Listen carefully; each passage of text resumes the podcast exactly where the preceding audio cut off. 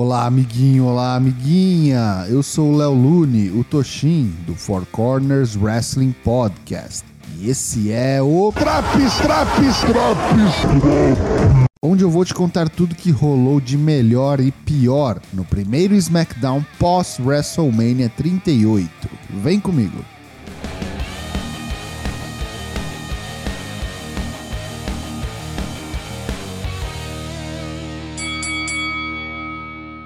Kayla Braxton abre o show no ringue e chama Ronda Rousey para uma entrevista. Ronda fez Charlotte dar tap out na Mania, mas não venceu e diz que não vai ficar dando desculpas. Ronda diz que quer uma rematch e então desafia a campeã para uma I Quit match no WrestleMania Backlash. Charlotte aparece no telão, tira sarro de Rousey e recusa o desafio, mandando Ronda ir para o fim da fila. Ronda encerra o segmento dizendo que essa luta vai acontecer, Charlotte querendo ou não.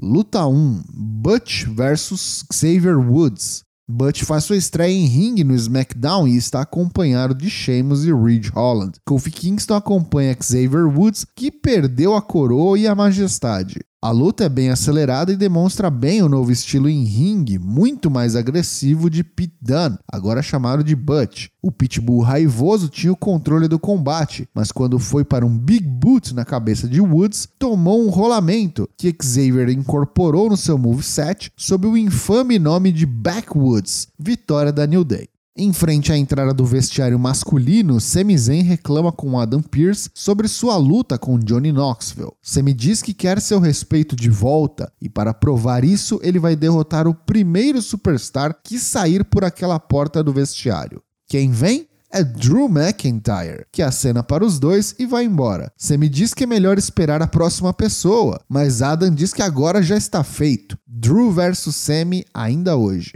Hora de estreias. O superstar antes conhecido como Marcel Bartel no NXT 2.0, agora é Ludwig Kaiser. E ele faz o anúncio da chegada do Ring General, Gunther. Luta 2: Gunther versus Joe Alonso. O pobre jobber local é esquachado pelo novo monstro do SmackDown. Gunther se apresenta ao público que não o conhece com alguns de seus icônicos chops, que parece uma raquetada, e logo encerra a brincadeira com um powerbomb em dois minutos. E tem mais call-up. Kayla Braxton dá as boas-vindas ao SmackDown a Raquel Rodrigues, antes Raquel Gonzalez. Raquel garante que o plantel feminino do SmackDown nunca viu alguém como ela. Logo é interrompida pelos lotários, Angel e Humberto, que gostariam de dar-lhe as boas-vindas com sua Kiss Cam, um beijinho no rosto de cada um. Raquel finge que vai entrar no jogo, mas recusa, e os latinos saem com cara de tacho.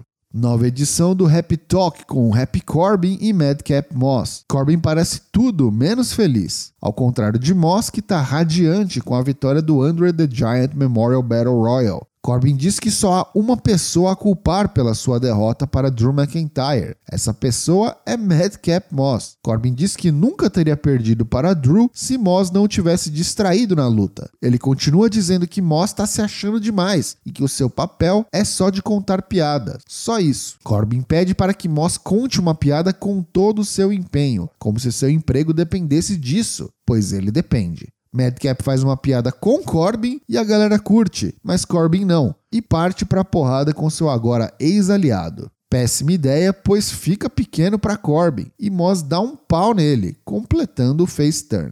Luta 3: Drew McIntyre vs Sami Zayn. Sami vem muito corajoso, mas logo percebe a encrenca em que se meteu. Drew joga de um lado para o outro sem dificuldade e Sami rapidamente decide desistir da luta. Sobe a rampa, mas Drew sai correndo em seu encalço e o traz à força de volta ao ringue. Antes que recebesse o Claymore, Sami mais uma vez rola por baixo das cordas e dessa vez foge pelo meio da torcida. Vitória de McIntyre por count out. Rola um vídeo package, o primeiro capítulo contando a história da vida de Lacey Evans, preparando o terreno para seu iminente retorno. Luta 4: Sasha Banks versus Liv Morgan. Combate que teve seus primeiros minutos bem honestos, mas voltando do comercial, ficou lento e arrastado. Teve até uns botes bem esquisitos, parecia faltar sinergia entre as duas superstars. Ao fim, Sasha aplica um superplex e imediatamente toma um rolamento, um small package de Morgan, que captura a vitória.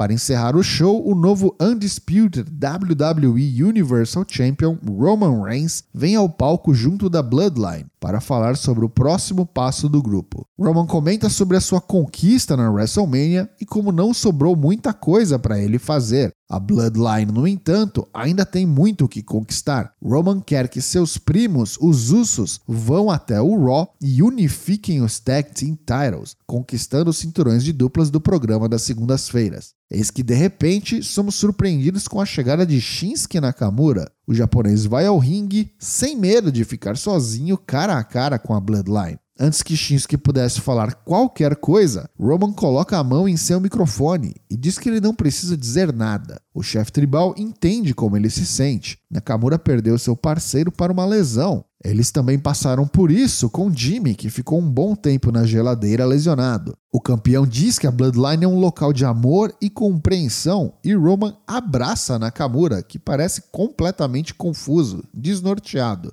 Em seguida, voam dois baita super kicks dos Usos, que nocauteiam, agora literalmente, Shinsuke Nakamura. Fim de show.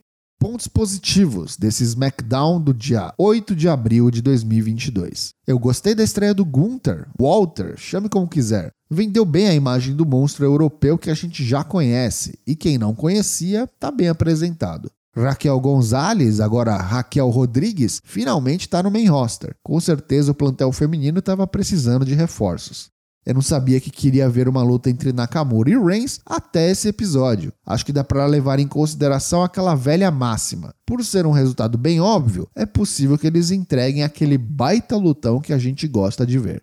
Já os pontos negativos do programa. No quesito lutas, esse show foi um desastre. Além de poucas, somente quatro, duas delas foram não lutas. Uma, um squash. Outra, uma desistência levando a um count-out. E as outras duas terminaram no famigerado rolamento. Definitivamente, quem separou a sexta-feira para ver luta livre teve que esperar começar o Rampage, que foi muito bom por sinal. Ouçam o Drops. Charlotte e Honda a field interminável, entre outras rivalidades que continuam pós-WrestleMania. Na minha humilde opinião, um Mania tinha que ser ponto final das rivalidades, e a própria existência de um pay-per-view chamado WrestleMania Backlash já me faz torcer o nariz.